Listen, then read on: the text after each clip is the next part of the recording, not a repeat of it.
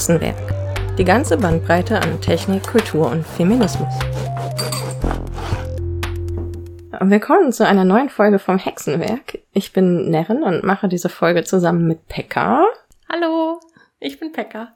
Und wir haben uns ausgedacht, dass wir zusammen eine Folge über das 3D-Drucken machen. Also so einfach mal alles in eins kurz durchrauschen oder semi-kurz, wo man anfangen kann, wenn man in das Thema ganz neu einsteigt, warum wir begeistert sind von Resin, so als Medium, weil es soll hauptsächlich um den Resindrucker gehen und welche typischen Hürden plötzlich vor allem auftauchen können, wenn man dann damit anfängt. Ein paar Tipps und Tricks haben wir und ja, dann fangen wir einfach mal an. Wozu braucht man eigentlich einen 3D-Drucker? Ähm, die Frage stellen mir sehr oft Leute und dann weiß ich spontan immer nicht so genau, wofür ich den eigentlich benutze, obwohl der im Prinzip 24-7 durchläuft. Und wenn ich so ein bisschen drüber nachdenke, dann fällt mir immer sehr viel ein, was man mit einem 3D-Drucker machen kann, was ich und die Leute, die ich so kenne, auch mit einem 3D-Drucker machen. In vielen Fällen ist es ein 3D-Drucker ein Werkzeug für Menschen, die irgendwie ähm, Projekte aus dem virtuellen, digitalen Raum in den echten 3D-Raum bringen wollen und das schnell und möglichst präzise. Und es ist ein Tool, das, wenn man es erstmal hat, dafür sorgt, dass man bei Hobbys sehr viel Geld sparen kann. Was natürlich auch ein schöner Effekt ist. Abgesehen von der Anfangsinvestition. Genau, also die, man hat erstmal einen, einen Preis, den man investieren muss. Aber ich würde sagen, ich habe einige Hobbys, bei denen der sich sehr schnell amortisiert hat. Ein klassisches Beispiel dafür ist äh, also Tabletop, Wargaming und Miniaturen im Allgemeinen. Die kann man halt kaufen. Zum Beispiel Leute, die ähm, so Spiele wie Warhammer 40k ähm, spielen. Und die Figuren sind unfassbar teuer. Also da kannst du von 10 Euro bis 100 Euro nach oben hin alles ausgeben. Und in Material- und Stromkosten, wenn man selber seine Miniaturen druckt, sind es halt nur Centbeträge. Und wenn man, ähm, wie ich, auch sich dann gerne kreativ auslässt und individuelle Figuren irgendwie drucken möchte, dann hat man halt auch unfassbar viele Freiheiten. Also dafür ist ein 3D-Drucker toll. Und auch ein Punkt ist, gerade wenn man was mit äh, Miniaturen macht, da hat man ja auch immer ein bisschen Respekt vor, so eine teure Miniatur anzumalen. Und wenn man eine selbstgedruckte, 3D-gedruckte Miniatur verhunzt, kann man sie einfach nochmal neu drucken. Auch sehr beruhigend. Das stimmt. genau. Ja, auf jeden Fall ist es was, was in so halt in einem ganzen Set kommt. Wenn man ein Mensch ist, der gerne Dinge selber macht, äh, mhm. eröffnen sich dadurch halt 3000 Optionen. Man kann dann halt die Figur selbst gestalten, selbst anmalen, selbst irgendwie dies, das, jenes, sie modifizieren. Genau. Und genauso spricht es Menschen an, die ihr Leben im Allgemeinen gerne modifizieren. Also ähm, wenn man zum Beispiel so eine Lochwand hat, wo man Sachen dranhängen kann, dann drucke ich dafür unfassbar viele coole Aufbewahrungsmöglichkeiten von Haken über irgendwelchen Schalen, die man da dranhängen kann. Generell irgendwie Organisationskram. Kisten, die genau in meine Schubladen passen für genau meine Kleinteile, die ich darin aufbewahren will, irgendwelche elektronischen Bauteile oder so, die man dann perfekt sortieren kann. Leute, die Produktdesign machen oder ähm, auch generell irgendwie einfach Objekte 3D entwickeln oder Gehäuse für ihre Elektronik modellieren, die können das damit dann auch super schnell ausdrucken. Man kann damit ganz schnell Prototypen machen und es wird halt einfach sehr präzise, weitaus präziser, als wenn ich mich mit der Säge in die Werkstatt stelle und versuche, das aus Holz zu bauen. Wahrscheinlich, ja. ja, definitiv. Und viele Leute machen halt auch Kunst oder Schmuck mit dem 3D-Drucker und da eröffnen sich halt auch Möglichkeiten, die man vielleicht in reiner Handarbeit nicht hat, von irgendwie Detailgrad oder Reproduzierbarkeit. Oder Sachen schnell mal ausprobieren und dann umsetzen zu Hause. Was mir noch spontan einfällt, sind äh, Fidget Toys. Mhm. Also einfach Dinge, die man in die Hand nehmen und mit denen man rumspielen kann, weil sie ineinander beweglich sind. Und äh, ja, ähm, da gibt es auch einiges, was man damit machen kann. Ja, und das Internet ist voll mit Modellen, die man einfach in vielen Fällen kostenlos unter Open Source Lizenzen nehmen und drucken darf. Also auch wenn man selber nicht die kreative Ader hat, aber ein sehr spezielles Teil braucht, zum Beispiel ein Ersatzteil an der Kamerahalterung oder so, in den meisten Fällen gibt es schon online und man muss es nur noch drucken. Und das ist echt luxuriös. Ja, du hast doch auch äh, für deine Lochwände-Halterung äh, Werkzeug aufzuhängen.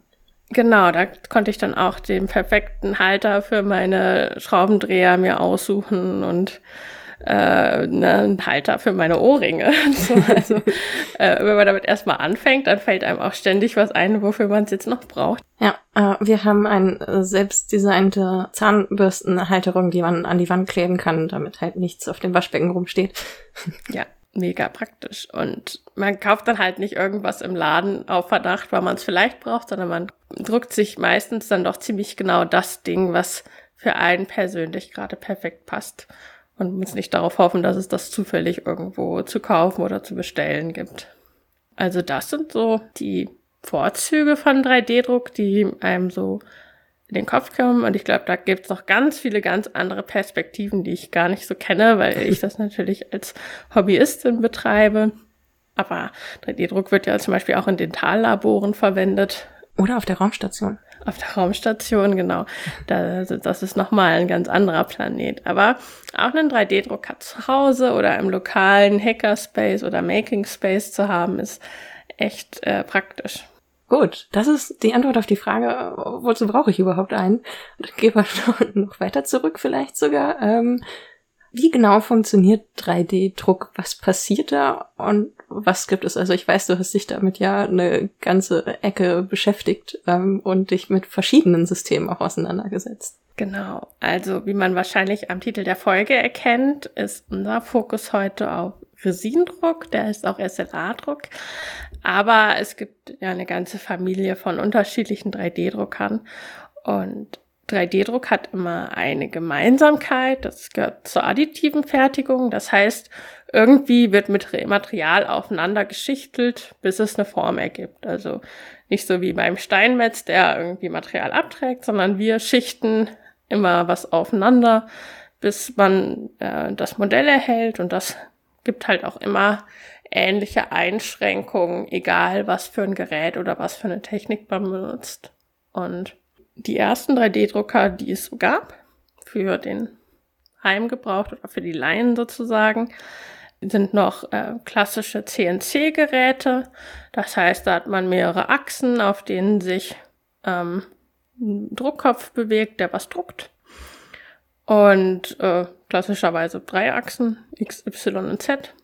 Und der Druckkopf druckt dann ein Filament aus und das ist so der klassische FDM-Drucker. Also wenn man oben Spaghettis reinmacht und unten kommt Spaghetti raus, das ist 3D-Druck, wie die meisten Leute ihn verstehen.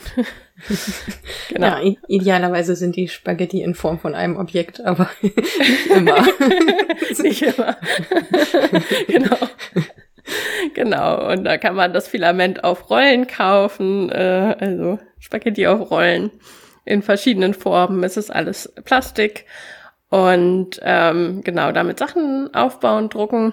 In den letzten Jahren ist halt eine zweite Variation von 3D-Drucker dazugekommen, beziehungsweise gab es im industriellen Bereich schon länger, aber jetzt ist das wirklich eine Maschine, die auch äh, anwenderfreundlich ist für zu Hause.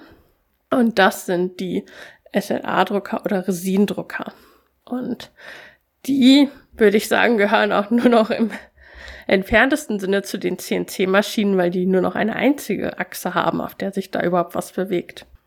Und als Mensch, der gerade erst anfängt, sich mit 3D-Druck zu beschäftigen, ist es wahrscheinlich ziemlich überfordernd, nicht nur sich zu überlegen, was für einen Drucker man kaufen will, mit welchem Budget, sondern ob man jetzt einen FDM-Drucker oder so einen seltsamen neuen Resindrucker haben möchte.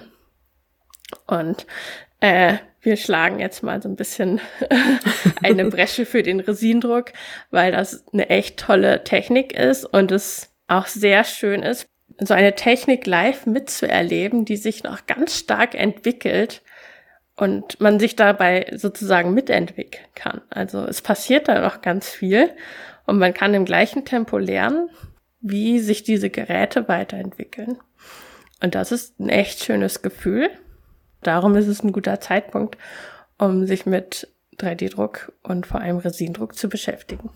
Ja, das finde ich auch. Also hier ist im Haushalt letztes Jahr ein Resindrucker eingezogen. Und wir haben uns auch genau diese Frage eben gestellt. Äh, wir hatten ja vorher auch schon mal durch das Stratum Null und äh, ja durch Packer halt ne?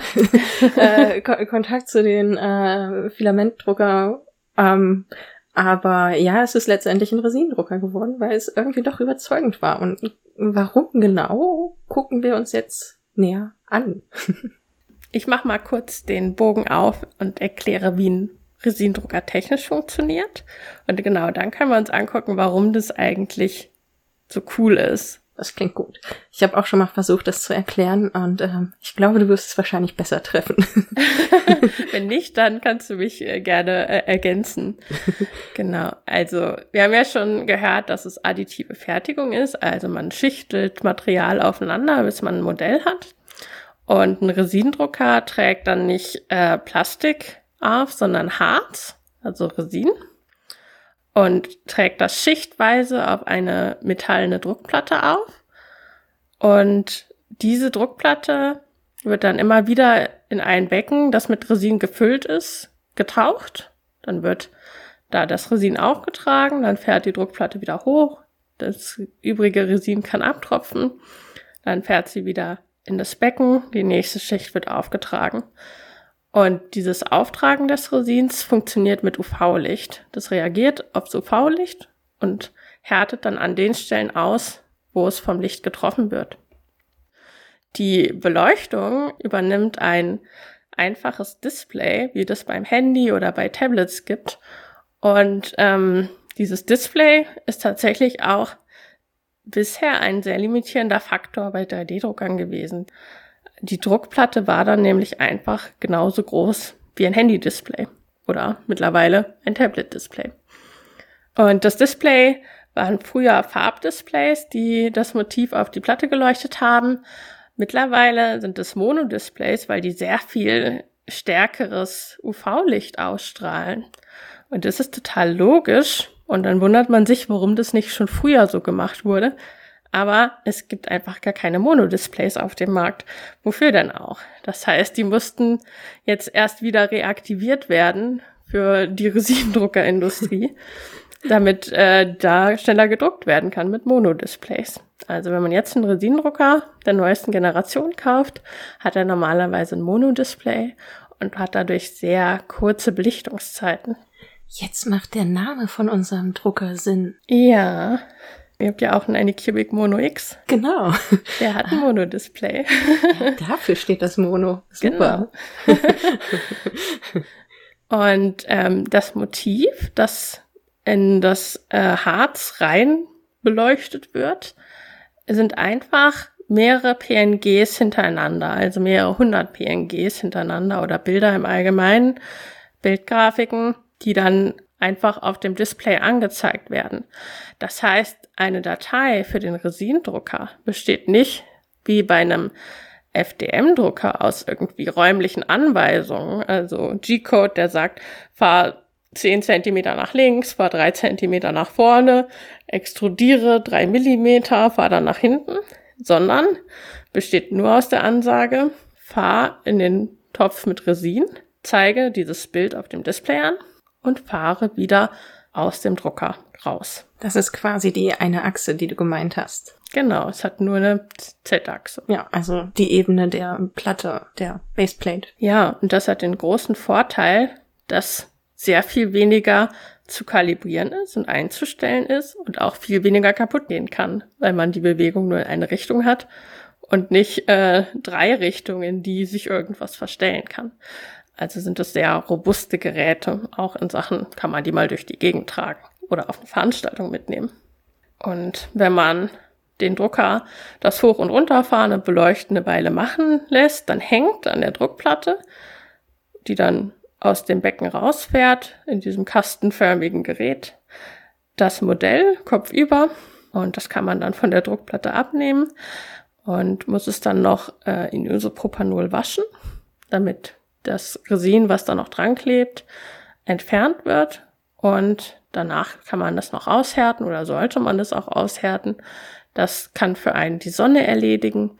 Oder wenn man so ein Gerät hat, kann das auch eine Wash-and-Cure-Maschine machen, wo das einfach nochmal rundum mit UV-Licht wirklich beleuchtet wird, damit es komplett hart und fest ist und es keine Einschlüsse mehr von flüssigem Resin oder irgendwelche Reste auf dem Modell gibt, die noch flüssig sind. Ja, das ist ungefähr wie ein Resindrucker funktioniert. Habe ich was vergessen? Ich glaube nicht, nein. Ähm, ich glaube doch, einen Punkt können wir noch hinzufügen. Woher der Drucker weiß, dass was er drucken muss, ist meistens ein USB-Stick, den man schlicht in den Drucker steckt. Genau. Bei FDM-Druckern kann man mittlerweile auch irgendwie vom Rechner ausdrucken, übers WLAN, über einen Raspberry Pi oder über einen Server irgendwie. Ähm, bei den meisten Resindruckern geht es nicht. Die sind noch nicht so weit. das entwickeln gerade ein paar Open Source Enthusiasten, aber da ist man tatsächlich mit einem einfachen USB-Stick am besten bedient. Und wer zum Beispiel Octoprint benutzt und sich jetzt gerade überlegt, sich einen Resindrucker anzuschaffen, das ist so ein klassisches, äh, eine klassische Software, um Drucke vom Rechner aus zu starten. Octoprint kann auch keine Resindrucker ansteuern, also da hat man keinen Luxus. Okay, gut. Also das funktioniert alles noch nicht. Aber was sind denn so die ganz konkreten Vorteile von Resin jetzt so gegenüber den Spaghetti? Also Resin-Drucker sind einfach viel, viel, viel präziser, feiner und perfekter. Also ein Resinendruck ist noch besser als natürlich jeder FDM-Druck und auch als äh, gegossene Modelle, also irgendwie tiefgezogene Produkte. Es ist einfach, man kann gar nicht glauben, dass das gerade aus so einer Maschine rausgefallen ist. Man sieht keine Nähte, man sieht keine einzelnen Schichten und man kann Millimeter feinste, Mikrometer feine Details drucken, die man echt kaum glaubt, dass das überhaupt funktionieren kann. Klitzekleine Zähnchen bei kleinen Orks. ja, kleine Finger von kleinen Orks. Also es ist irre. Und ähm, früher waren die Druckflächen, wie gesagt, noch in der Größe eines Handy-Displays und da konnte man halt auch wirklich nur kleine Sachen sehr fein drucken. Das hat einen ein bisschen eingeschränkt, da war das ein sehr spezialisiertes Werkzeug. Aber dadurch, dass mittlerweile die Druckfläche die Größe eines Tablets hat, kann man auch relativ große Sachen sehr detailliert und fein drucken. Und da kommt ein FDM-Drucker einfach nicht dran. Vor allem auch die Höhe des Drucks. Ja, genau. Die ist zwar auch, äh, ich sage mal, aus Gravitationsgründen ein bisschen limitiert, aber ja. äh, tatsächlich kann man auch Figuren, also mit dem großen Drucker, den wir haben, der hat ja einen sehr großen, ich sag mal, Druckraum äh, mhm. in dem Sinne. Und da, ja, haben wir auch schon Dinge gedruckt, die so um die 20 Zentimeter hoch sind. Und das bringt dann schon echt viele Optionen. Ja, 20 Zentimeter ist auch bei einem FDM-Drucker schon ganz ordentlich. Vor allem, weil er mindestens zwischendurch einmal Spaghetti produzieren würde. Garantiert. Aber auch erst ganz am Ende, wenn man schon fast fertig ist. Also das ist jetzt so ein bisschen FDM-Drucker-Bashing. Ich habe auch einen FDM-Drucker, aber sie sind halt zwei Geräte für unterschiedliche Anwendungsfälle und es ist sehr schön, beide zu haben für ihre jeweiligen Gebrauchsfälle. Was wir auch schon gesagt haben, ist, ähm, ein SLA-Drucker hat einfach weniger bewegliche Teile. Das hat halt den Vorteil, dass man da weniger kaputt machen kann, in Anführungsstrichen. Aber auch, ähm, dass es halt irgendwie weniger Gefahren birgt, dass man es schlecht kalibriert oder dass man Verschleiß hat. Es gibt ein paar Verschleißteile bei Resindruckern, die Absicht sind. Im Druckbett unten die Unterseite, das Druckbett ist ein Rahmen, einfach aus Metall und in der Unterseite ist ein sogenanntes Fab eingeklemmt. Das ist einfach so eine Plastikfolie, von der sich dann ähm, das beleuchtete Resin, das ausgettete Resin immer wieder so abploppt, wenn der Druckkopf hochfährt. Und es muss halt ein bisschen flexibel sein, das kann nicht einfach Glas sein. Und dieses Fab, das ist dann vielleicht einmal im Jahr nicht mehr so schön. Das tauscht man dann aus, aber das sind auch nur ein paar Euro. Es ist also das einzige Teil, das ein Verschleißteil wirklich ist. Und das ist auch absichtlich ein Verschleißteil. Genau, und sonst kann man relativ wenig kaputt machen. Und ein weiterer ganz großer Vorteil von Resindrucken ist das Resin an sich. Also das hat viele vorteilhafte Eigenschaften. Man kann es in sehr großen Flaschen kaufen, man kann es gut lagern für längere Zeit, man kann äh, das Material wirklich restlos aufbrauchen, man hat also nicht irgendwie noch Filamentreste auf der Rolle, die man bei denen es sich nicht lohnt, die zu verdrucken, sondern man kann bis zum letzten Tropfen verdrucken und dann, wenn das nicht mehr reicht für den Druck, den man gerade macht, das einfach mit einem anderen Resin auffüllen. Ähm, dadurch, dass man recht wenig Fehldrucke hat, produziert zumindest ich auch weniger Müll, Plastikmüll als bei FDM-Drucken. Und das Resin bietet sehr, sehr viele Möglichkeiten. Es gibt es in unfassbar vielen Farben. Es gibt transparente Genau, und die transparenten Resine machen dann auch wirklich transparente Drucke. Also nicht, dass man da irgendwie Schichten sieht und das ist nur so semi-transparent, sondern es ist wirklich transparent. Es gibt so halbtransparent Farbtöne wie Smoky Black. Und dann ist der Druck einfach so schön hinterher, dass man damit gar nichts mehr machen will. Das kommt aus dem Druck heraus und ist perfekt. Wunderschön. man kann sich auch selber Töne anmischen und damit exakt den Ton herstellen, den man haben möchte. Das heißt, es reicht auch durchaus, wenn man ein paar Farbtöne hat, weil man die vermischen kann. Bei FDM muss man halt alle Farbtöne vorrätig haben, die man verwenden will. Und dann, das ist auch für Leute, die viele Prototypen machen, sehr praktisch. Man kann das Resin sehr gut weiterverarbeiten. Ähm, die Filamente, die bei FDM-Druckern benutzt werden, das sind alles Plastikarten, die sich zum Beispiel nicht kleben lassen. Per Definition. Also man kann mal Glück haben und irgendwas damit Sekundenkleber zusammenklatschen, aber eigentlich sind das keine haltbaren Verbindungen. Und Resin kann man kleben, man kann es sogar mit sich selber kleben, man kann es weiter bearbeiten, man kann es schleifen, man kann es dremeln, man kann es grundieren, man kann es bemalen. Beim Schleifen sollte man eine Maske tragen, wegen dem feinen Staub, der da entsteht. Aber man kann damit sehr viel später noch machen, was bei FDM-Drucken sehr schwierig ist oder sehr viel arbeitsaufwendiger.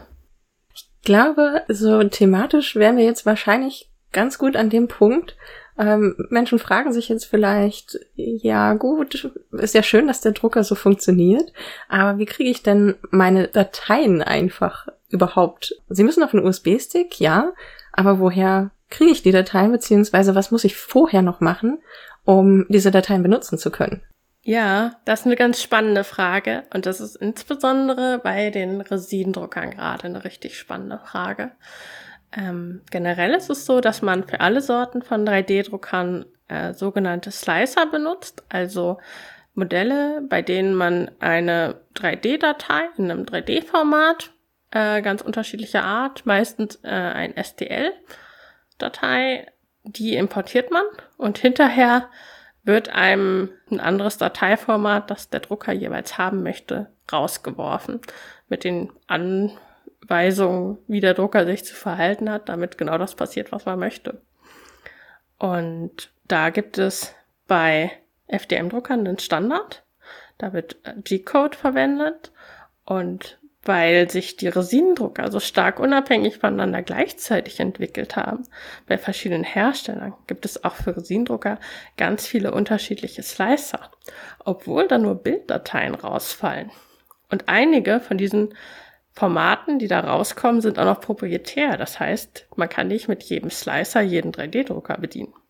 Der Klassiker gerade bei Resinendruck ist zum einen der Prusa Slicer, der das proprietäre Dateiformat SL1 rauswirft. Das heißt, das geht wirklich nur für die Puja-Geräte. Dann gibt es Cheeto-Box, das ist auch schon ein alter Hase, den man mit eigentlich fast allen Geräten verwenden kann.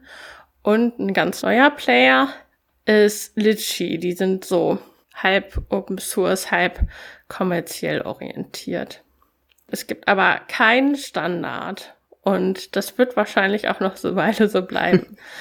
Allerdings ist das nicht so dramatisch, weil all diese Slicer, die ich gerade aufgezählt habe, sehr gut sind. Das heißt, im Endeffekt ist es nur eine Frage des Geräts und des persönlichen Geschmacks, welchen man davon benutzen will. Einfach dadurch bedingt, dass es äh, mit sehr vielen Druckern kompatibel ist und schon sehr etabliert ist, würde ich jetzt gerade Shito-Box für Einsteiger empfehlen. Aber man kann eigentlich alle verwenden. Und in diesem Slicer stellt man dann zum einen initial einmal ein, was für ein Gerät man hat, mit welchen Eigenschaften. Man stellt ein, wie lange das Resin beleuchtet werden muss. Das ist aber auch mittlerweile immer sehr gleich. Das ist bei Monodruckern sind es so zwei, drei Sekunden und bei den alten Generationen Druckern mit Farbdisplay sind es irgendwie so sechs, sieben Sekunden. Und dann kann man noch so Sachen wie Stützmaterial einstellen, aber da gehen wir später auch nochmal drauf ein. Genau. Die spannendste aller Fragen ist dann jetzt zu diesem Zeitpunkt vielleicht. Wir haben es ja am Anfang schon mal kurz angerissen. Was sind denn die Initialkosten? Also wo, wo fängt Mensch da an? Äh, wie viel Geld ist so die Investition, die man für das Ganze dann macht? Das ist tatsächlich richtig, richtig unterschiedlich. Also man kann problemlos einen guten Resindrucker für 100 Euro bekommen. Man kann aber auch 2000 oder 10.000 Euro dafür ausgeben. so, also nach oben hin gibt's kein Limit. Das Schöne ist, dass bei Resinendruckern alte Geräte und günstigere Geräte genauso gut drucken wie die teuren Geräte. Da gibt's fast keinen Unterschied. Also wenn man ein Dentallabor hat, vielleicht macht es einen Unterschied, aber für den normalen Benutzer sind die Unterschiede minimal. Das Einzige, was sich verändert, ist, wie komfortabel das Gerät zu bedienen ist. Also wie schön ist mein Gehäuse konstruiert, wie einfach komme ich an Sachen ran, wie gut kann man das Resin abtropfen lassen, wie schnell druckt der, wie gut kann ich das Gerät reinigen oder so. Und wahrscheinlich auch, welche Größe der Baseplate hätte ich gerne, also welches Volumen möchte ich drucken können. Das hat bestimmt auch einen Einfluss auf den Preis. Genau, aber selbst da gibt es halt sehr, sehr günstige Geräte, irgendwie für 300, 400 Euro, was jetzt für einen 3D-Drucker günstig ist. ja, in Relation Und, günstig. Genau. Und da gibt's wenig wirklich qualitative Unterschiede beim Druck. Das heißt, wenn man sich dafür interessiert und sagt, ah, ich weiß aber nicht, ob ich dafür gleich so viel Geld ausgeben muss, dann kann man problemlos ein gebrauchtes Gerät für 100 oder 50 Euro kaufen und damit vollkommen glücklich werden. Das ist also echt schön. Die Klassiker unter den 3D-Drucker-Herstellern sind gerade Prusa, Elegoo und Anycubic. Und dann gibt es noch Frozen und ich glaube auch Formlabs. Und Frozen macht aber mehr so sehr obskure Geräte, die teilweise zum Beispiel riesig groß sind. Das brauche ich gar nicht. Aber es ist ganz spannend, sich das mal anzugucken. Auf jeden Fall kann Mensch sich einen Hackerspace oder einen Makerspace in der Nähe suchen und vielleicht mal gucken, ob es da nicht auch die Option gibt, das Gerät oder irgendein Gerät mal zu testen, ob das etwas ist, wo man wirklich investieren möchte, weil es ist schon ein großes Thema und erstmal quasi eine Anschaffung. Äh, so, da ja. kann man sich auf jeden Fall annähern. Ähm, das ist vielleicht gar nicht so verkehrt.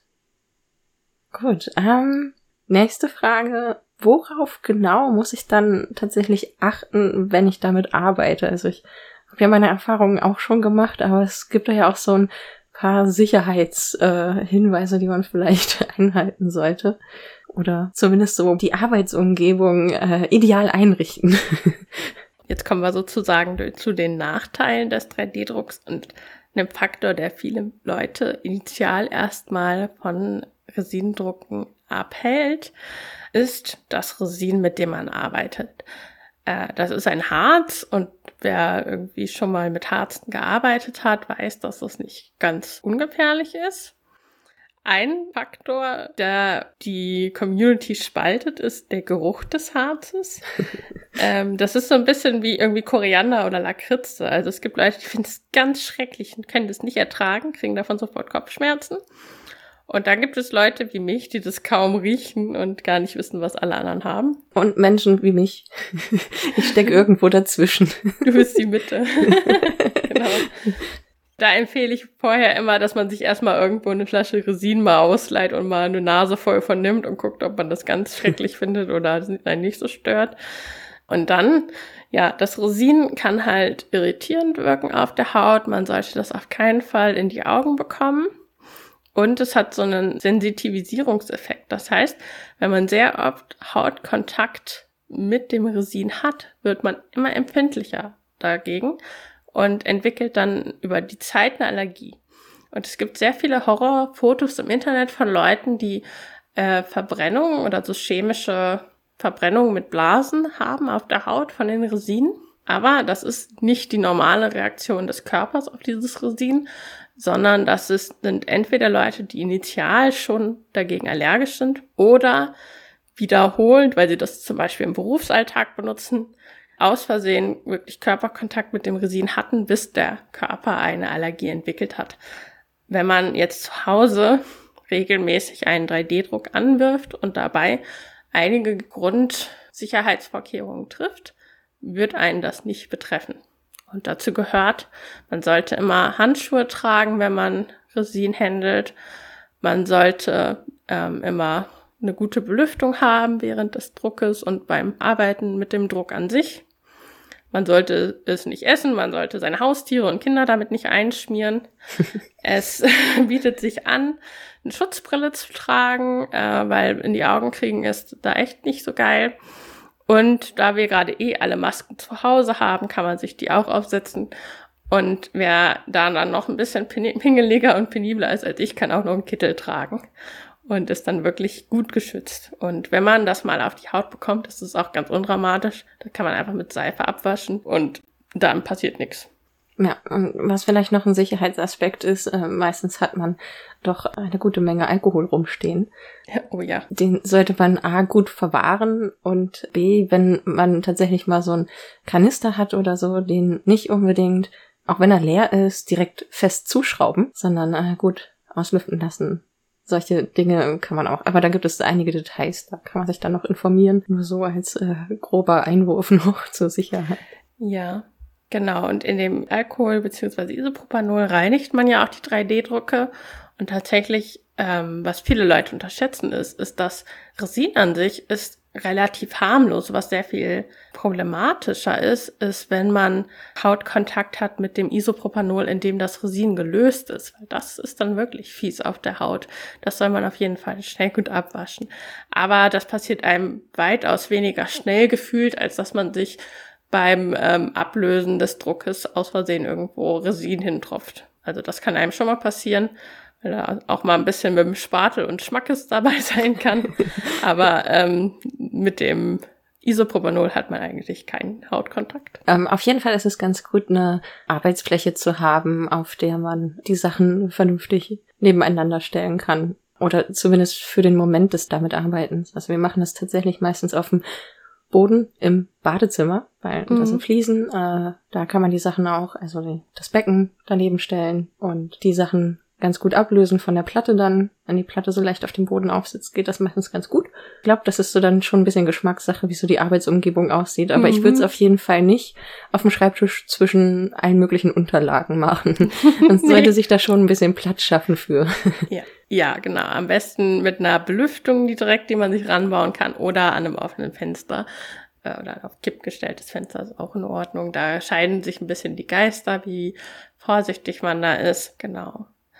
Ich hatte bisher immer das Glück, dass Resinendruck so eine Technik ist, die mir im Prinzip zugeflogen ist. Ich habe das das erste Mal gemacht und es hat sofort funktioniert und ich war vollkommen begeistert und ich habe ganz viele Experimente gemacht und allen davon ganz begeistert erzählt. Und dann haben sich ganz viele Leute einen Resinendrucker gekauft und dann zwei Tage später waren dann die Verzweiflung groß. Bei dir funktioniert das so gut. Warum funktioniert das bei mir nicht? Da wird nichts gedruckt oder der Drucker kalibriert nicht richtig oder der Druck sieht komisch aus, der da rauskommt oder es ist kaputt. Und aus der Perspektive kann ich gar nicht so viel erzählen, aber ich glaube, du kannst uns da ein bisschen was erzählen, was ja. einem so für Hürden begegnen können beim Resinendrucken. Genau, ich habe mir Gedanken gemacht zu, was sind typische erste Hürden und äh, vielleicht auch Fehler, denen man so in die Arme läuft. Also Dinge, die einem speziell am Anfang vielleicht öfter passieren. ein richtig schöner erster Fehler ist, also das kann auch ein späterer Fehler sein, man vergisst das Becken festzuschrauben. Oh, oh ja. Äh, so, also vom Funktionsprinzip hatte Pekka ja schon erzählt, dass die, die Platte fährt runter in das Becken mit dem Resin. Das hat dieses Fab und darunter ist das Display, das beleuchtet. Und dieses Becken, ähm, damit, wenn der Druck hochfährt und überhaupt genug Zug entsteht, damit sich das wieder von der äh, vom Fab ablöst und nach oben fahren kann, äh, muss natürlich das Becken festsitzen. Und deswegen gibt es Schrauben, mit denen man in den Drucker rein das Becken festschraubt. Und wenn man diese vergisst abzumachen, dann kann es passieren, dass das Becken mit angehoben wird. Oh Gott, ja. Mhm. Es kippt dann vielleicht nicht unbedingt direkt aus, aber äh, was auf jeden Fall passiert ist, dass der Druck sich nicht mehr richtig aufeinander aufbauen kann. Das äh, führt zu Zeug. Ähm, also auch eine Form von Spaghetti. ja, auch eine Form von Spaghetti. Äh, die die Spaghetti-Variante im äh, Resinendrucker ist quasi Klumpen. so, genau. Ähm, sind dann die Meatballs. Ja. Was bei uns dann los war, war, wir haben erstmal total wild drauf losgedruckt und ähm, sehr schnell festgestellt, dass manche Sachen gar nicht so gut funktionieren. Zum Beispiel, also es wird ja alles nacheinander gedruckt, Layer für Layer. Mhm. Das kann man sich vorstellen wie so ein, äh, wenn das Gehirn im MRT untersucht wird, so Scheibchen für Scheibchen für Scheibchen. So ist äh, die Druckdatei aufgebaut. Und es gibt halt manchmal so Sachen, die erst viel weiter oben anfangen. Also wenn eine Figur zum Beispiel gedruckt wird, wird sie von den Füßen zum Kopf gedruckt. Und wenn die dann einen ausgestreckten Arm hat, ist die Frage, wo soll denn dieser Arm herkommen? Das ist etwas, was mir vorher, also ganz am Anfang so ein bisschen den, den Kopf gekillt hat. Äh, mhm. Und dann kannst du natürlich auch gleich um die Ecke, weil ich und äh, mein Gefährte, wir waren unter anderem Personen, die dann zu Pekka gerannt sind und gesagt haben, das funktioniert gar nicht so bei uns. ähm, uns Quatsch verkauft. Ja. Genau. ja, und da war das Zauberwort dann Support. Ah, das hatte Becker ja schon gerade erwähnt, als es um den Slicer ging. Im Slicer selbst bereitet man die Druckdatei vor und formatiert sie nicht nur in das richtige Format für den Drucker, sondern kann halt noch Ergänzungen machen oder äh, leichte Veränderungen vornehmen. Und eine Möglichkeit ist eben Support. Und Support ist so, ja, man kann sich das vorstellen wie bei so einer lustigen Stahlkonstruktion mit so ganz vielen Querstreben. So setzt dann der äh, Slicer, wenn man sagt, ich möchte Support hinzufügen, halt einfach so Verstrebungen an die Figur. Wenn nach fünf Zentimetern erst der Arm der Figur kommt, der da so quasi in der Luft schwebt, geht halt der Support tatsächlich vom ersten Layer bis zu dem Punkt, wo der Arm anfangen würde. Und weil diese Verbindungen da sind, kann an dieser Stelle quasi auch eine Schicht anfangen. Da fängt dann sozusagen die erste Schicht des Armes wirklich an. Mhm grob richtig, oder? Ja, ich mich erinnert das Support auch immer an so kleine Ärmchen, die von der Druckplatte kommen und das Modell festhalten. Das Aha, auch so aus. Das auch ganz viele kleine kleine Pfoten. genau. Ja.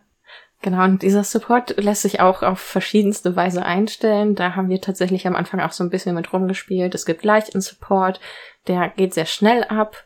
Wenn man aber jetzt eine sehr schwere Figur hat, das lernt man dann auch sehr schnell. Mhm. Ähm, reicht der leichte Support nicht mehr, weil sonst durch den Sog kann halt Support auch abreißen. Und da muss man gut einschätzen, bei welcher Figur so grob welcher Support angemessen ist. Das ist auf jeden Fall etwas, wo man am Anfang so dran hängt, so ein bisschen dran verzweifelt, finde ich. Mhm. Welchen richtig schönen Fehler ich noch hatte, war, ich habe Natürlich fängt man immer gleich mit Riesenprojekten an. Ja, das kenne ich.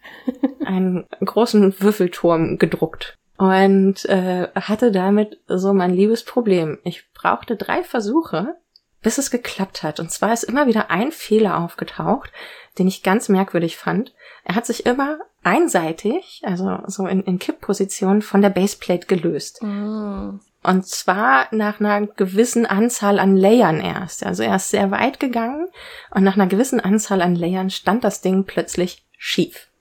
Ich habe mir dann immer die Sache gut angeguckt, die ich da produziert habe, und mir ist dann aufgefallen, dass jedes Mal viele kleine Bläschen an der Stelle im Resin im ersten Layer eingeschlossen waren, die ja genau an der Stelle waren, wo er halt sich abgelöst hatte. Und dann habe ich beobachtet, was ich tue, während ich den Druck vorbereite. Mhm. Und was mir dann aufgefallen ist, ist, ähm, wenn ich das Resin ins Becken gieße, weil man schüttelt es ja gut vorher, dann schwimmen da ganz viele kleine Bläschen drin rum. Und mein Trick war dann, und das hat dann wirklich funktioniert, einfach das Becken ein bisschen stehen zu lassen, die Bläschen nach außen zu schieben, ein bisschen zu pusten, ein bisschen wegzustreichen und einfach zu warten, bis die kaputt sind, weil meine Theorie und du nix. ähm, ja, das ist korrekt. äh, die Baseplate fährt dann nach unten, drückt die Bläschen mit nach unten, fixiert die und dann ist der erste Layer quasi an einzelnen Stellen hohl. Und wenn ich dann etwas drucke, was super viel Gewicht mit sich bringt, weil es, ja, so ein Würfelturm ist halt schon ein bisschen massiv, dann, ja, kommt die Gravitation ins Spiel und es könnte sein, dass aufgrund des Zuges nach oben dann sich das löst. Das ist auch genau ein ganz klassischer Fehler, den man so, der einem begegnen kann. Und das ist tatsächlich auch je nach Resinenmarke ganz unterschiedlich, wie krass die Blasen werfen. Und das kann einen schon in die Verzweiflung treiben, wenn man es mal ein bisschen eilig hat und dann halt Resin reinpackt in das Becken und dann sofort losdrucken will. Ein guter Trick für Faule um das zu vermeiden, ist, nach dem Drucken einfach das Resin immer im Becken zu lassen und äh, nur hin und wieder mal ein bisschen nachzukippen. Das heißt, im besten Fall passiert einem das nur einmal am Anfang, wenn man mal ganz selten die Farbe wechseln möchte. ja, wobei es natürlich schon gut ist, das äh, Becken relativ regelmäßig leer zu machen, wenn man zwischendurch länger nichts mhm. macht. Wenn man jetzt aber tatsächlich sehr regelmäßig damit arbeitet, dann kann das schon, glaube ich, länger im Becken bleiben. Ja. Also ich würde sagen, so eine Woche bis anderthalb Wochen kann man das Resin erfahrungsgemäß zwischendurch mal stehen lassen. Ähm, wenn man es länger stehen lässt und der Drucker auch an der Stelle steht, wo er ein bisschen Sonne abkriegt, kann es einem sonst passieren, dass es äh, im Becken so klumpig aushärtet und dann wird der nächste Druck auch definitiv Quatsch. Oh ja, äh, noch ein Fail, der passieren kann. Wenn der Drucker direkt neben der Wash and Cure steht, und man gerade gedruckt hat, seinen Druck gereinigt hat und ihn dann mit dem UV-Licht äh, der Wash and Cure aushärten möchte, sollte man auf jeden Fall den Deckel über dem 3D-Drucker wieder zumachen, damit das Resin im Becken nicht mit belichtet wird, falls man aus irgendwelchen Gründen den eigentlich zu der Wash and Cure gehörenden Schirmschutz wie heißt das? Äh, Deckel? Deckel, ja, so den, den Deckel der Washing Cure, wenn man den nicht drauf macht, ähm, weil man die Figur irgendwie festhalten muss oder so, dann äh, sollte man darauf achten, dass man ja das Becken daneben nicht offen stehen hat. Und aus Versehen aushärtet. Oh ja, es schwamm eine ähm, Scholle. Immerhin kann man das gut sehen. Ja, du hast äh, auch noch einen Punkt zu dem. Also ich habe noch weitere, aber vielleicht hast du ja auch noch einen. Ja, also ich habe zwei Fehler, die mir auch durchaus äh, begegnet sind, die einem auch ein bisschen Nerven rauben können, ist, manchmal sind einfach die USB-Sticks, die mitgeliefert werden, kaputt oder zu alt und dann bricht der Druck einfach irgendwann ab. Also das Modell druckt bis zur Hälfte und endet dann glatt und macht dann nicht weiter. Und dann fragt man sich, ob das mit dem PEP nicht in Ordnung ist oder sonst was. Und ähm, testet dann da 100 Jahre rum und es bricht aber immer an derselben Stelle ab, was ja verdächtig ist. Und dann ist es oft so, dass der USB-Stick einfach korrupt ist oder die Datei nicht richtig gespeichert ist und man einen anderen USB-Stick benutzen muss. Und das ist mir tatsächlich schon sehr, sehr häufig passiert weil ich auch schon verschiedene Geräte hatte und habe. Und genauso kann es auch passieren, wenn man ähm, eine Datei nimmt, gerade wenn das von einem Anfänger modelliert ist, dass die zu viele Vertices hat und einfach zu detailliert ist und dadurch die Datei riesig wird und der Resindrucker dann auch nicht mehr klarkommt und nach einer gewissen Anzahl Schichten einfach abbricht. Und die ist meistens auch immer die gleiche. Da merkt man, okay, ab da ist jetzt meine Datei zu groß. Und ein schöner Effekt, den man oft hat, wenn man jemandem einen Resinendrucker zeigt, ist, dass die Leute ganz begeistert das FEP anfassen wollen. Oh, das ist ja eine transparente Folie. Da drücke ich jetzt mal drauf, um zu testen, ob die flexibel oder fest ist. Und das sollte man auf keinen Fall machen, weil da muss man das FEP ganz gründlich wieder sauber machen und von dem Fett reinigen, damit es wieder funktioniert. Und wenn man das zu oft macht, ist das FEP hin und man muss es auswechseln. Was auch noch so ein Punkt war, um nochmal auf den Würfelturm zurückzukommen, manche, vor allem sehr große Objekte, können auch sehr massiv sein. Also ich hatte die Gravitation ja schon ins Spiel gebracht. Mhm. Und je ähm, schwerer etwas ist, desto krasser oder desto wahrscheinlicher ist es ähm, auch, dass es vielleicht sich mal ablöst. Und da kann es auch helfen beim Vorbereiten, äh, das geht auch mit dem Slicer, die Figur hohl zu machen. Mhm. Also man kann dann quasi eine Wandstärke einstellen und dann hat man zum einen weniger Resin verbraucht, es ist leichter, aber, und das musste ich dann auch lernen, also auch so eine typische erste Hürde für, ich habe ein schönes fertiges Objekt, ähm, man muss dann noch was bedenken, nämlich wenn man einfach nur eine hohle Figur macht, entsteht stärkerer Unterdruck in der Figur beim Abziehen, wenn die Baseplate nach oben geht.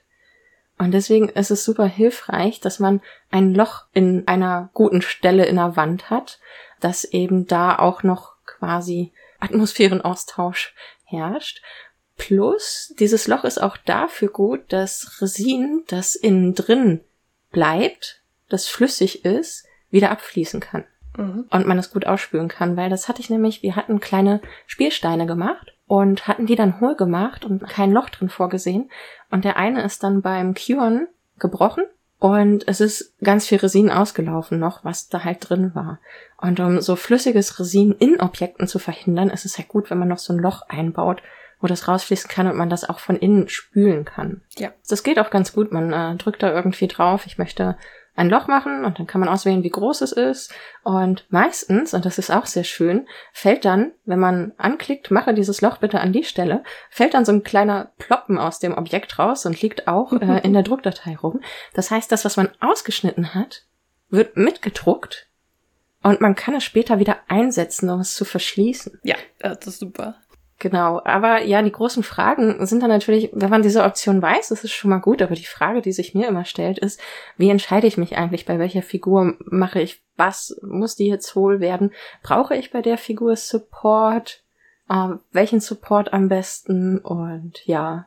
Und das ist beim Resindruck tatsächlich wie auch beim FDM 3D-Druck eine ganz große Frage der Erfahrung. Am Anfang kann man da immer mal irgendwie auch noch so Tipps und Tricks googeln, aber am besten weiß man das, wenn man selber schon mal ein, zwei Sachen gedruckt hat und auch seinen 3D-Drucker kennt. Zum Beispiel gibt es so ein paar Maßgaben, die sind sehr allgemeingültig. Wenn man ein Modell druckt, dann bietet es sich immer an, das um 20 bis 30 Grad zu kippen und dann da Support drunter zu machen. Und das ist insbesondere ein guter Tipp bei Modellen, die eine flache Fläche haben. Also wenn ich jetzt beispielsweise einfach eine Münze drucken würde, dann würde ich instinktiv denken, ach, ich kann die einfach direkt flach auf mein Druckbett drucken. Aber das funktioniert ganz schlecht. Die kann man dann oft nicht mehr ordentlich ablösen und die kriegen auch oft seltsame Artefakte. Wenn man die um 25 Grad schräg stellt und ein bisschen Support drunter macht, dann kann man die relativ problemlos drucken. Da kriegt man allein durch die visuelle Darstellung des Slicers schon auch schnell ein Gefühl für so, ist das eine große Menge Stützmaterial? Kann ich das hinterher noch gut ablösen? Macht das Sinn? Gehen mir hier vielleicht auch Details kaputt, wenn ich das so mache? Oder ist es vielleicht auch zu wenig und mein Modell ist so massiv, dass es mir abreißen könnte? Das muss man tatsächlich für sich selber lernen. Aber das sind wahrscheinlich ungefähr vielleicht drei Drucke, die man da mal testweise machen muss. Und dann hat man schon ein ganz gutes Gefühl dafür, wie man seine Modelle am besten stellt. Und auch Füllmaterial äh, beziehungsweise Löcher und Hohle-Modelle, da kann einem auch die Intelligenz des Slicers gut unter die Arme greifen, weil der einem schon sehr genau vorgibt, ob es überhaupt geht, Modell hohl zu machen oder ob dann die Wände zu dünn werden. Und sobald es im Prinzip technisch geht, ist es meistens auch sinnvoll. und ähm, das ist auch ganz lustig. Ich habe ja vorhin erzählt, dass die Druckflächen immer größer werden und durch die Verwendung von Monodisplays die Druckzeiten auch immer kürzer werden, vor allem die Belichtungszeiten. Gleichzeitig sind dadurch aber auch die großen Drucker wieder ein bisschen fehleranfälliger geworden, weil solche Probleme wie starken Unterdruck oder zu schwere Modelle hat man gar nicht, wenn man einen kleinen Drucker mit einem kleinen Display hat, auf dem man kleine Modelle druckt. Das stimmt. Und jetzt bei den großen Druckern ist es so, dass sie teilweise die Druckgeschwindigkeit künstlich wieder runterschrauben müssen, also softwareseitig, damit das Druckbett nicht zu schnell hochfährt und damit äh, die Wahrscheinlichkeit steigt, dass man das Modell vom Druckbett reißt, einfach durch den Schwung. Das heißt, die kommende Generation Resindrucker wird wieder langsamer, einfach um einen zuverlässigeren Druck zu generieren. Ja, das ist spannend. Es ist auch sowieso eigentlich ziemlich interessant, dem äh, Drucker dann überhaupt zuzugucken und zuzuhören, während er arbeitet. Also mal ganz abgesehen von dem mechanischen Geräusch, das passiert, wenn er hoch und runter fährt. Äh, mhm. Aber ja, dann halt auch immer auf dieses Plop zu warten und auf die Art und Weise, wie dieses Plop klingt, da hat man meistens schon eine ganz gute Idee davon, ob der Druck gerade funktioniert das hattest du ja vorhin auch schon kurz gesagt, dass man ganz am Anfang eigentlich nicht sieht, was da passiert, weil die Baseplate so tief im Becken sitzt und nur so wenig weit hochfährt, energieeffizient halt, äh, dass man nicht unter die Platte gucken kann. Das heißt, man weiß nach einigen Layern überhaupt noch gar nicht, ob es angefangen hat zu haften, ob alles gut ist. Und deswegen, ja, ist man manchmal immer so drauf und dran zu sagen, hm, ja, 50 Layer rum, ich glaube, ich fahre es mal kurz hoch und gucke, ob es geklappt hat. Und äh, drücke dann wieder auf Start, sodass er dann weiterdrucken kann. Das äh, habe ich am Anfang viel häufiger gemacht, weil ich immer super nervös war, ob es funktioniert. Und das ist ja so, so ein kleiner Nachteil. Man sieht es halt einfach überhaupt nicht. Aber man kann sich dran gewöhnen, es zu erhören. Mhm. Wenn es ein sattes Plop macht und das Busin im Becken einmal so richtig schön zuckt und die Baseplate dann langsam rausfährt, dann scheint alles gut zu sein. Und wenn man aber irgendwie so ein Plop und dann noch so ein verzögertes Ablösen Plop-Geräusch hinterherkommt, das ist ein gutes Indiz dafür, dass das Ding schief hängt, dass es sich äh, in zwei Schritten ablöst und dann weiß man eigentlich schon, okay, da brauche ich nicht drunter gucken, da kann ich gleich auf Stopp machen. Das ist ja. Und ähm, auch wenn wir gerade beim Thema Geräusche sind, das ist auch ganz angenehm, finde ich. Äh, Resinendrucker machen ein, finde ich, Geräusch, das man relativ gut ausblenden kann. Also FDM-Drucker, die fahren ja immer so ihre Bahnen und spielen dann so Musik, so du, du, du, du, du. Und ein Resinendrucker, der rauscht halt in erster Linie und macht manchmal diesen Ploppgeräusch. Aber ähm, den kann man ganz gut irgendwo im Hintergrund laufen lassen, ohne dass es einen wahnsinnig macht. Wie viel hast du während Videokonferenzen gedruckt? Sehr viel und es hat niemand gemerkt. so sollte das sein. Ja. Ich glaube, dann habe ich fast alle meine Punkte. Aber es gibt bestimmt noch Punkte, die wir jetzt nicht haben. Aber weil wir ja auch nicht 3000 Stunden reden wollen, dachten wir uns, machen wir zum Schluss noch ähm, sowas wie Tipps und Tricks. Und das ist definitiv eher Packers Metier, weil sie so viel probiert hat an so vielen unterschiedlichen Geräten. Genau, man kann richtig viel mit Residendruckern experimentieren, rumspielen und ganz viel auch von der Community lernen, einfach weil die Geräte noch so neuartig sind dass alle da ständig neue Best Practices entwickeln und es ganz viele Sachen gibt, die einfach noch keiner ausprobiert hat. Also es ist ein schönes Gefühl, mal bei irgendwas die Erste zu sein, die das auf der Welt macht. Äh, einen Punkt hast du ja gerade schon angesprochen. Man kann zwischendurch den Druckkopf hochfahren. Man kann gucken, was man gedruckt hat. Man kann aber auch Sachen mit dem Harz im Becken machen. Man kann zum Beispiel, wenn man ein Ersatzbecken hat oder zwei, kann man einfach das Becken wechseln mit einem anderen Resin drin und kann damit einfach die Farbe wechseln mit einem Druck. Man kann Resine auch wild mischen. Insbesondere bei den gleichen Marken, gleichartigen Resinen kann man ähm, seine eigenen Farben zusammenmixen. Man kann auch noch ein bisschen verrücktere Sachen ausprobieren, Farbverläufe zum Beispiel machen, indem man zwischendurch immer ein bisschen andersfarbiges Resin nachgießt. Man kann marmorieren, indem man spezielle Pigmente für Resin mit in äh, den Druck einrührt, während gedruckt wird. Und man kann auch zum Beispiel Glimmer und Düfte mit in das Resin geben, um dann glitzernde Drucke zu machen. Und das kann man relativ gefahrlos einfach ausprobieren. Das Schlimmste, was passiert, ist, dass man halt ein bisschen Resin hinterher wegkippen muss, weil man es jetzt versaut hat. Aber ähm, da kann jetzt nicht viel schiefgehen und man kann den Drucker damit auch nicht kaputt machen. Das ist ein echt schönes Gefühl. Was mir dabei direkt noch einfällt, ist das Flex-Resin. Ja, mein Nemesis. ja, also ein Nachteil an Resin ist, wenn es quasi ausgehärtet ist, ist es halt hart. Es kann dadurch potenziell auch durch ähm, fortlaufendes Ausgesetztsein an der Sonne ein bisschen spröde werden. Und wenn es nicht flexibel genug ist, kann es dann tatsächlich auch mal brechen, wenn man jetzt vielleicht nur so eine dünne Hülle hat für ein Arduino oder Raspberry oder so. Mhm. Und da kann ganz gut dieses Flexresin helfen. Das ist nämlich ein zusätzliches Ding, also Packer erklärt es bestimmt gleich noch mal besser, aber das gießt man auf jeden Fall in einem gewissen Mischungsverhältnis in das Resin mit rein. Genau. Und ähm, da kann man sich auch annähern, so ein bisschen, welches Mischungsverhältnis gut ist und dann etwas drucken, was tatsächlich viel flexibler ist als vorher und deswegen auch vielleicht besser ist, um irgendwie eine Hülle zu sein, die man um etwas drum klipst, weil dann eben genug Flexibilität da ist und es dann nicht brechen kann. Ja, das war schon vollkommen richtig. Also die meisten Harze sind etwas spröde, je nachdem auch, wie lange man die äh, mit UV belichtet. Man kann die auch überbelichten, dann brechen sie sehr leicht. Wer halt was drucken möchte, was ein bisschen flexibler ist, kann einfach Flexrosin mit reingeben. Ich sage einfach, leider ist es nicht so einfach, leider ist das auch etwas, was mit viel Erfahrungswert kommt ich sag auch mal so, ich meine, ich rieche kein normales Resin, aber flexibles Resin stinkt so dermaßen, dass sogar ich das rieche. Also das ist was für Genießer, nicht für jeden. Aber ähm, genau, da sind wir schon so bei den Spezialresinen, weil es davon auch echt viele tolle gibt zur Auswahl.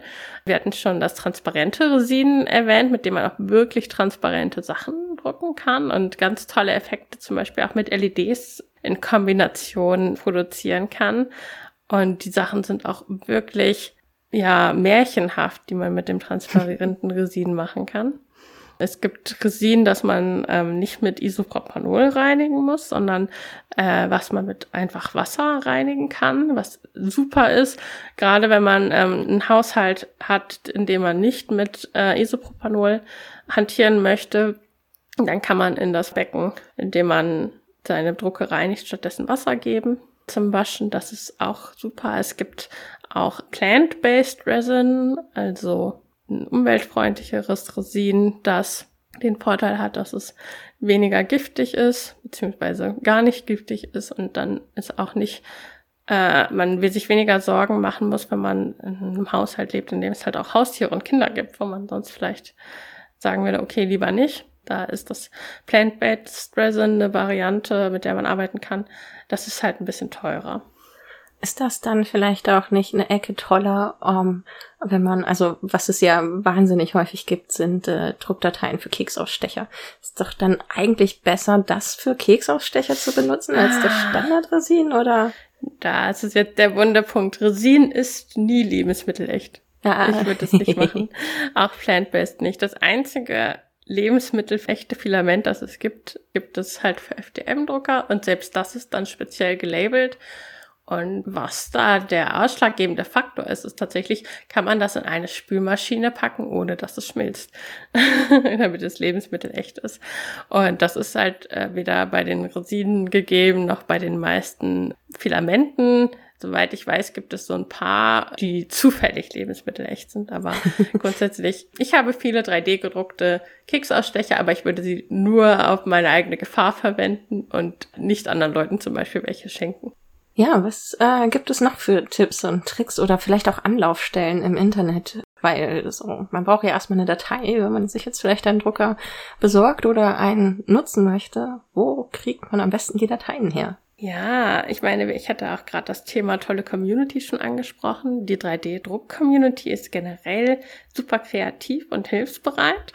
Und Orte, an denen man 3D-Druckdateien bekommen kann, sind kostenlose Dateien, zum Beispiel Thingiverse, das ist schon sehr, sehr alt, vom 3D-Druckerhersteller Ultimaker mal begründet. Da gibt es ganz viele kostenlose Modelle. Dann gibt es jetzt auch neu von Prusa eine Plattform, Prusa Printers, auf der man auch ebenfalls kostenfrei Modelle runterladen kann. Und was ich durchaus sehr lohnend finde, gerade wenn man ein Mensch ist, der gerade mit 3D-Druck anfängt, sind tatsächlich Bezahlangebote, zum Beispiel auf der Webseite My Mini Factory, weil die schon vor-supported verkauft werden. Das heißt, der Ersteller des mhm. Modells hat schon Support angebracht, der besonders optimal ist und der teilweise geben die einem sogar schon die optimalen Druckeinstellungen für das Modell mit. Das heißt, das kann man einfach die fertige Datei nehmen, auf den Drucker werfen und muss nichts mehr vorher selber einstellen und kann sich ziemlich sicher sein, dass der Druck was wird. Das klingt praktisch. Ja, und auch wenn man relativ komplexe Sachen drucken möchte, also da wären wir wieder beim Thema Miniaturen, wenn man irgendwie einen komplizierten Baumend hat mit vielen einzelnen Ästen oder so, äh, dann ist das manchmal echt anstrengend, da die perfekten äh, Support-Einstellungen zu finden. Und das macht einem das Leben schon leichter. Und ich hatte auch mal ein Modell da, der Ersteller, jedes einzelne Haar eines Affen modelliert. Oh. Und weil jedes einzelne Haar auch irgendwie aus einzelnen Polygonen bestand, hat der Slicer auch darauf bestanden, an jedes einzelne Haar eine Supportstütze zu machen. Ach du Schreck. Und dieser Affe hatte am ganzen Körper Haare. Er wäre also komplett vom Support gefressen worden. Und da ist dann schon ganz gut, wenn jemand mal händisch an strategisch sinnvolle Stellen Support gesetzt hat. Und vor allem, wenn das nicht ich bin, weil ich da keine Zeit für habe. ja, ja, absolut. Und ansonsten, äh, ich meine, Reddit ist nicht unbedingt immer der netteste Ort und auch in der 3D-Druck-Community gibt's da ähm, viel Beef und ähm, Sexismus. Aber an sich ist es super spannend, da drin rumzulesen und einfach zu lesen, was die Leute so für Fehler schon gemacht haben, was andere ihnen geraten haben, wie man damit umgeht, was Leute für verrückte Sachen ausprobiert haben. Da habe ich zum Beispiel das erste Mal Farbverläufe gesehen. Und also wenn man einfach im Resinendruck Reddit ein bisschen rumliest, super spannend, kann ich sehr empfehlen. Ja, das sind auf jeden Fall so die Tipps, wo man äh, gut Dateien und Eindrücke und Tipps findet. Wir haben uns gedacht, vielleicht machen wir noch mal eine kleine Zusammenfassung, was denn gutes Zusatzequipment ist. Das erklären wir jetzt vielleicht einfach nicht ausufernd lang, sondern rattern das mal kurz runter. Also, ich fange mal an. Es braucht auf jeden Fall einen Plastikspatel. Mhm.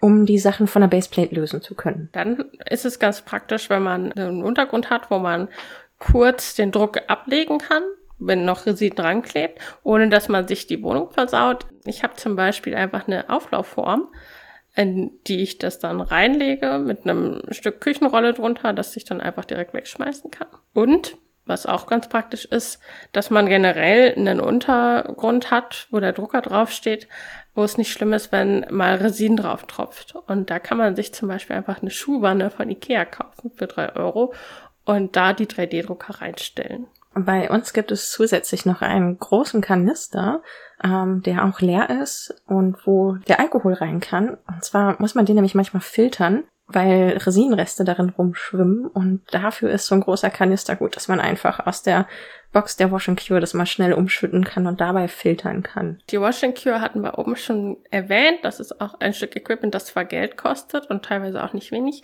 aber wirklich sehr empfehlenswert ist, weil früher haben die Leute einfach ihre Drucke in zum Beispiel Einmachgläsern gereinigt und dann auch da drin ausgehärtet in der Sonne, aber da hat man schon viel Potenzial für Sauerei und da brauchte man auch meistens zwei Personen, um das zu handeln.